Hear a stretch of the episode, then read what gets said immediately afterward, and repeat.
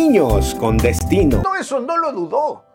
El gran vacío de él es el gran vacío que hace falta en los padres de hoy. Ese vacío que debimos haber tenido tú y yo con cada nacimiento de nuestros hijos.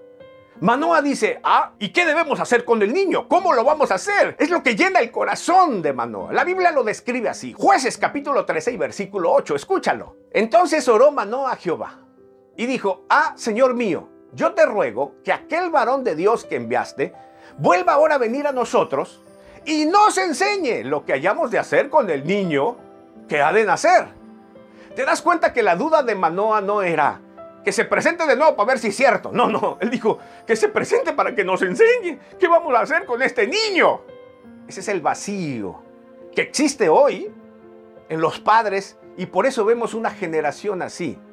No nos preguntamos Continuará. ni nos proponemos